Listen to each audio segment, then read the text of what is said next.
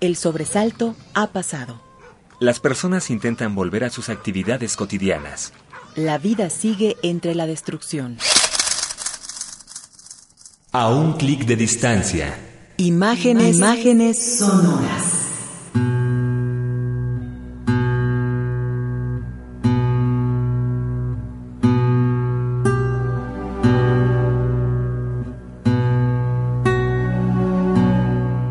Pueblos y ciudades dominados por el miedo y la incertidumbre de no saber cuándo será el siguiente ataque.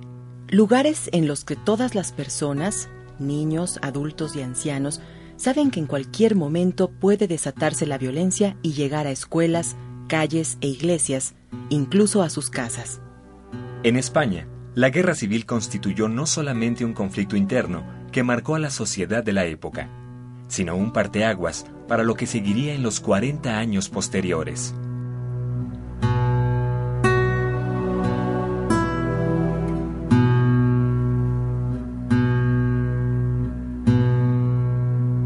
Resulta difícil enfrentarnos a imágenes de guerra.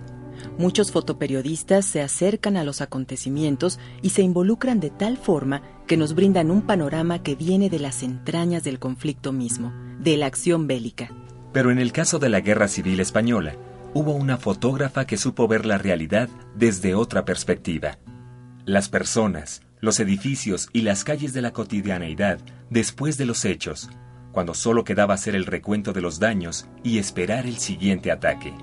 La fotógrafa húngara Katy Orna trabajó durante este periodo para el gobierno republicano y algunas publicaciones anarquistas, en las que colaboró con una documentación muy personal de los hechos.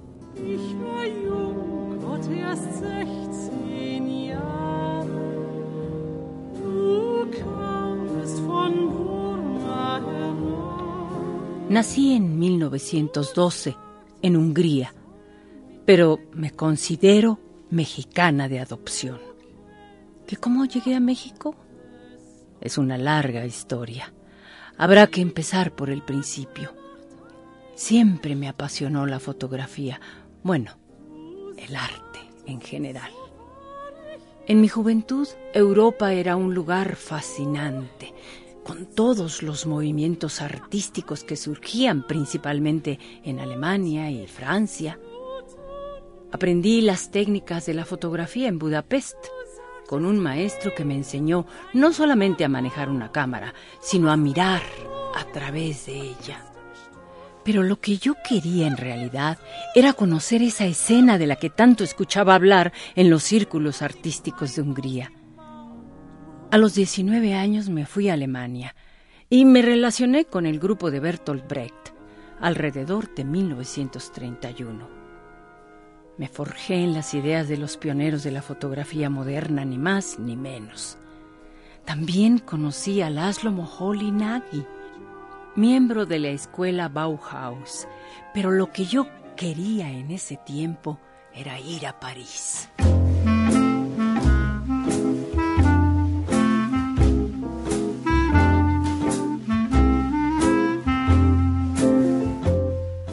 En Francia, Katy trabajó retocando fotografías de modas y haciendo foto fija para cine. Durante esos años demostró tener un ojo lleno de humor e ironía ideal para fotografiar lo insólito cotidiano que tanto le gustaba plasmar en su trabajo. Lo que más le llamó la atención a Katy en París fue el movimiento surrealista, al grado que solía reunirse con sus miembros en Montparnasse, en un clima de ruptura y utopía, propicio para alimentar y consolidar su ideología libertaria, misma que le acompañó durante toda su vida. Desde Francia comenzó a interesarse por los acontecimientos bélicos en España y fue así que decidió centrar su actividad en ese país.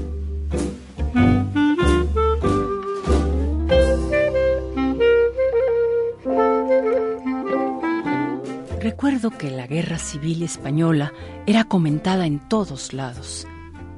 En ese entonces fui comisionada por el gobierno republicano para realizar trabajos de propaganda.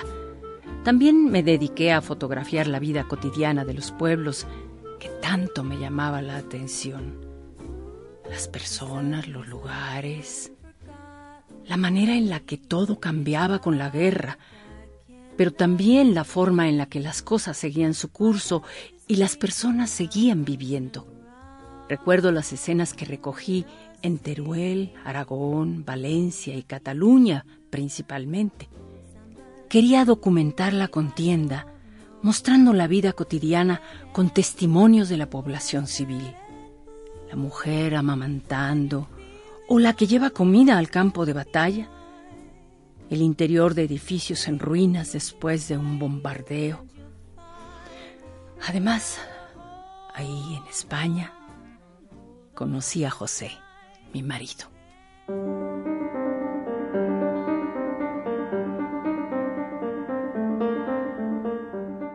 Pero no todo fue sencillo.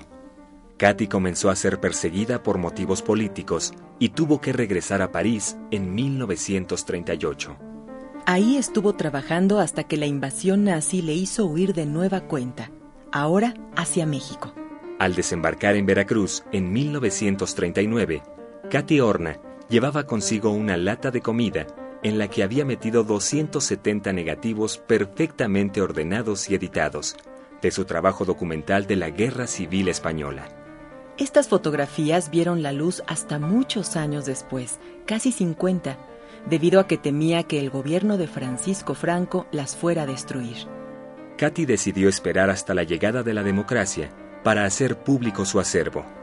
Cuando esto sucedió, puso a disposición del gobierno español un archivo de imágenes perfectamente bien clasificadas, con pies de foto mecanografiados por ella misma y fotografías numeradas, con el propósito de que se respetara el orden que ella había establecido al tomarlas. El archivo de Katy Horna sobre la Guerra Civil Española es excepcional, debido a los nuevos matices que capturó del suceso. Dentro de ese itinerario bélico de hombres armados que luchan por matarse entre sí o simplemente por sobrevivir, también están los niños, los campesinos y la vida en las ruinas como nuevas referencias a una memoria que siempre aportará diversas perspectivas. Y la cámara de Katy parece esquivar esos momentos álgidos, quedándose con aquellos más cotidianos, pero no menos dramáticos. En sus imágenes no encontramos el fragor de la batalla. Obtenemos una visión más cercana y ordinaria que por sí misma es muy reveladora. Su mirada suele instalarse en un tiempo distinto, en el antes o el después de los acontecimientos, con personajes que son retratados en su singularidad y que por ello adquieren una personalidad más fuerte. No es tan solo una reportera que documenta los hechos, es una artista que tiene una mirada propia y un punto de vista personal, solidario, sobrecogedor y comprensivo de la vida con toda su dignidad. Las suyas son imágenes sin noticia. Al fin y al cabo, Katy no se formó entre fotógrafos, sino entre artistas. Logró combinar las propuestas estéticas de su tiempo con la crónica de la realidad.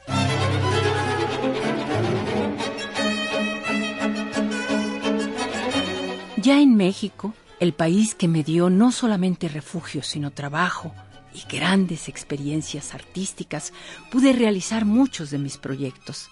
Recuerdo bien los estudios fotográficos que hice en la penitenciaría y en la Castañeda. Me interesaba documentar esos mundos cáusticos y subjetivos del encierro, recoger los rasgos de esas personas de las que el mundo de afuera suele olvidarse.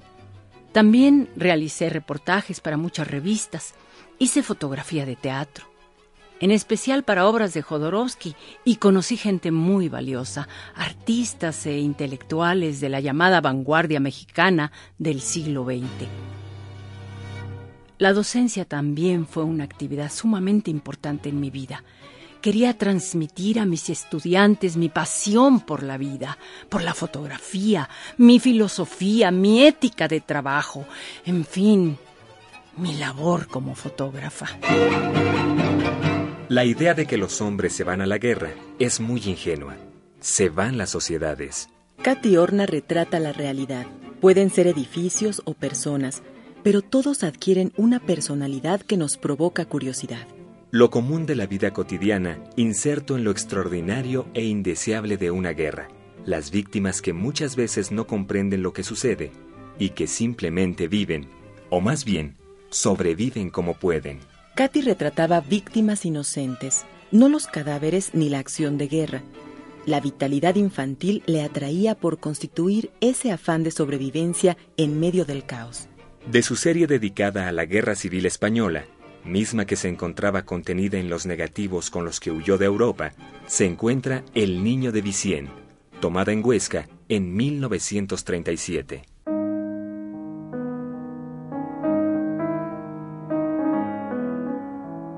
A un niño, a un solo niño que iba para piedra nocturna, para ángel indiferente de una escala sin cielo. Mirad, conteneos la sangre, los ojos.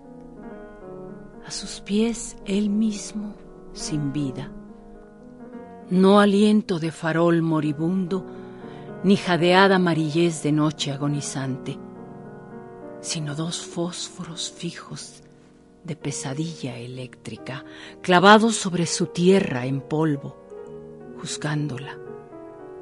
Él, resplandor sin salida, lividez sin escape yacente, juzgándose, tizo electrocutado Infancia mía de ceniza a mis pies, tizo yacente, carbunclo hueco, negro, desprendido de un ángel que iba para piedra nocturna, para límite entre la muerte y la nada.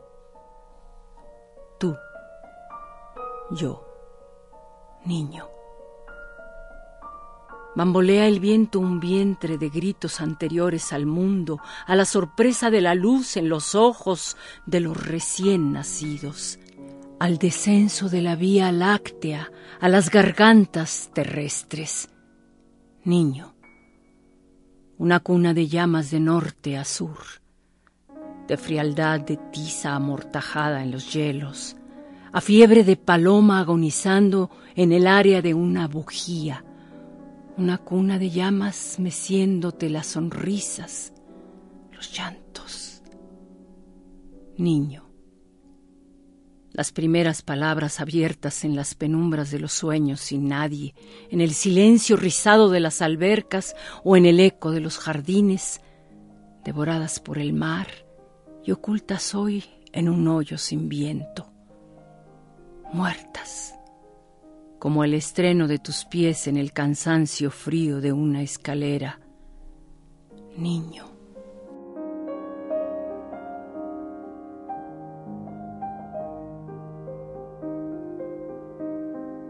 Muerte y juicio. Rafael Alberti.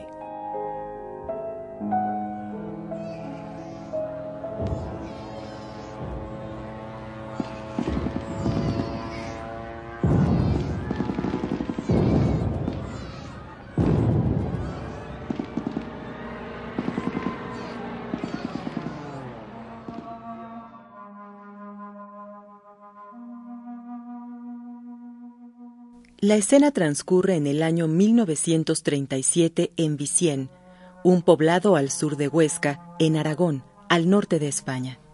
Un día aparentemente normal. Las personas realizan sus actividades cotidianas. Sin embargo, existe en el ambiente una sensación de miedo y peligro. Republicanos y nacionalistas pelean en esta zona en su afán de ganar o defender el norte del país, en especial la ciudad de Bilbao.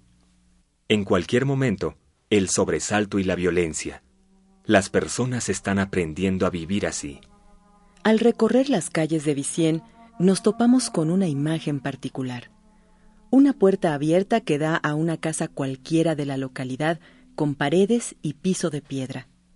Nuestra vista adopta una perspectiva en plano amplio, ligeramente picado hacia la figura central. La luz es dura y proviene del lado derecho de la imagen. Identificamos claramente a un niño pequeño, de unos tres años de edad, en la esquina del umbral de la puerta. Su ropa oscura contrasta con su piel. Lleva alpargatas claras. Pareciera que sale de las sombras a preguntar algo, porque tiene un gesto de duda, el dedo índice de su mano izquierda sobre el labio inferior. Su cara iluminada mira hacia la luz esa que juega con las sombras, como si quisiera afinar nuestra percepción del adentro y del afuera. El espacio en el que se encuentra el pequeño, lo llano de esa arquitectura que lo enmarca, da la impresión de abandono, de silencio y soledad. ¿Hacia dónde mira tan atento? El pequeño está examinando el mundo exterior, un interesante mundo luminoso que también tiene una contraparte sombría. Nada ahí nos indica que se trate de tiempos de guerra, salvo la austeridad que domina la imagen. Un niño creciendo en un ambiente que por ahora es hostil. Sin embargo, podemos imaginarlo jugando, sorprendiéndose con las cosas más simples y cotidianas, viviendo. Un instante en la vida cotidiana de una persona común que de no ser por el ojo de Katy Horna hubiera quedado en el olvido. Como bien escribió Julio Cortázar, una de las maneras de combatir la nada es sacar fotografías. A un clic de distancia. Imágenes, imágenes sonoras. Si quieres volver a escuchar este programa y conocer más sobre esta obra y la artista que la realizó, ingresa a www.radioeducacion.edu.mx o escríbenos a nuestro correo electrónico, un clic arroba radioeducación.edu.mx.